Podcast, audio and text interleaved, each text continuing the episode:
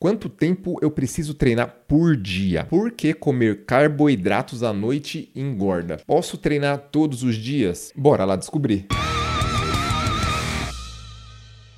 Fala galera, beleza? Meu nome é Rafael Figueiredo, eu sou personal trainer e eu tô aqui mais uma vez para responder as perguntas que vocês me mandam lá no Instagram. Já aproveita para me seguir por lá também e bora lá responder as perguntas de vocês. Li que é melhor aeróbio pós-treino, porém às vezes acho melhor antes, com mais intensidade. Quando a gente trabalha com estímulos concorrentes, que é o caso do treino de força e o treino aeróbico, ou seja, onde um vai interferir na qualidade de execução do outro, a indicação é fazer antes o exercício mais importante para você atingir os seus objetivos, porque você vai conseguir treinar ele com mais intensidade por ainda estar descansado. E alguns estudos mostram vantagens para emagrecimento, hipertrofia ou ganho de força fazendo treino de força antes do aeróbico. Mas sempre um mais, ou um depende, você pode inverter essa ordem se isso for mais agradável para você, porque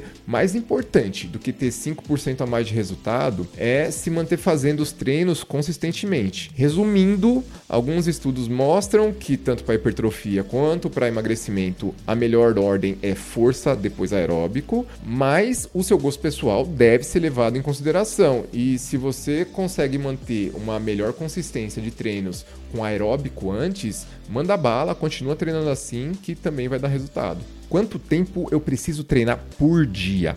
Isso aí vai depender muito dos seus objetivos, mas é possível ter resultados tanto para a saúde quanto para a estética com treinos bem curtos. E você provavelmente vai se chocar com essa informação que eu vou passar aqui para vocês, mas existem estudos que comprovam a eficácia de protocolos de treinos de 4 minutos, como o método Tabata, por exemplo, ou outras dezenas de protocolos HIIT que existem por aí que são muito rápidos. De qualquer forma, o mais importante não é quanto tempo você passa na academia, e sim a qualidade do seu treino durante esse período que você fica lá. E sim, é lógico que um treino bem executado com 50 minutos de duração tende a ser mais eficiente do que um treino, mesmo que seja bem executado, de apenas 4 minutos.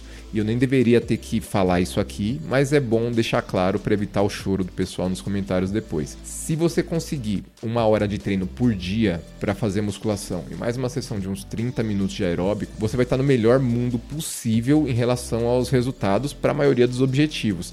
Mas se você não consegue, treine o tempo que você consegue, porque isso vai ser melhor do que não treinar. O que eu indico é que você procure um personal trainer que você confie para montar um programa de treinos específico para você, com ênfase nos seus objetivos e que caiba na sua rotina. Assim você consegue otimizar o seu tempo e treinar com mais eficácia. Por que comer carboidratos à noite engorda? Na verdade, isso é um mito, galera. Comer carboidratos à noite não engorda. O que vai te engordar é o excesso na ingestão calórica e falta de qualidade de qualquer alimento que você esteja ingerindo. O ideal para conseguir o emagrecimento consistente e sustentável é ter quantidades equilibradas de todos os macronutrientes em todas as refeições, ou seja, toda refeição deveria ter proteínas, carboidratos e gorduras, desde que isso seja equilibrado e de qualidade. Qual a periodicidade ideal para alternar entre um treino de força e treino de resistência? Isso vai depender dos seus objetivos, mas eu não gosto de manter o mesmo estímulo de treino por períodos muito longos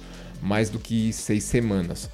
É interessante alternar os estímulos e trabalhar todas as capacidades físicas, como a resistência, a força, a potência, tanto para evitar platôs no desenvolvimento, quanto para conseguir um desenvolvimento integral do seu corpo. Todas as capacidades físicas têm a sua função e eu não gosto de negligenciar nenhuma delas com meus alunos. O ideal para todo mundo é ter uma periodização de treinos personalizada, então eu preciso entender melhor o seu caso para poder te ajudar. Me manda uma mensagem que a gente conversa melhor sobre como estruturar uma periodização de treinos para os seus objetivos. Posso treinar todos os dias? Pode, desde que seu corpo tenha tempo para se recuperar. Se o seu corpo não tiver tempo para isso, você pode acabar prejudicando seus resultados, ter alguma lesão ou então até entrar em estado de overtraining. Para evitar isso, a gente precisa analisar mais profundamente o seu condicionamento físico atual, seu estado de saúde e a sua rotina de treinos. Assim dá para te indicar uma maneira para treinar todos os dias e ter benefícios com isso, não uma lesão ou algum problema. Já aproveita, manda também a sua pergunta, não esquece de clicar lá no like, se inscrever no canal. Bora continuar evoluindo, bora treinar. Valeu, galera.